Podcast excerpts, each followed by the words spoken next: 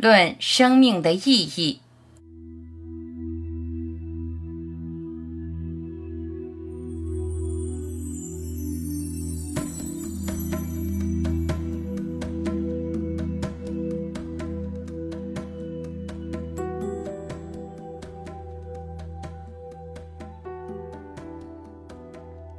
暮年的国王心绪惶惶，他下令要全国的学者探讨生命的意义，并写出结论。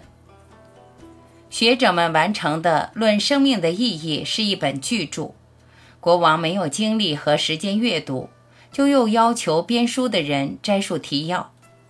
学者们再三推敲，把《论生命的意义》缩写成一本小册子。无奈，这时的国王已经病危，无法阅读。生命的意义到底是什么？他要求一位年老的哲学家用一句话作答。据说，这位老哲学家在国王耳边轻轻地说：“生命的意义就是一个灵魂来到世界上受苦，然后死亡。”国王听了，溘然而逝。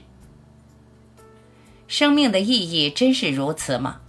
后据确凿可靠的考证，以上这段记载遗漏了一些重要的字句。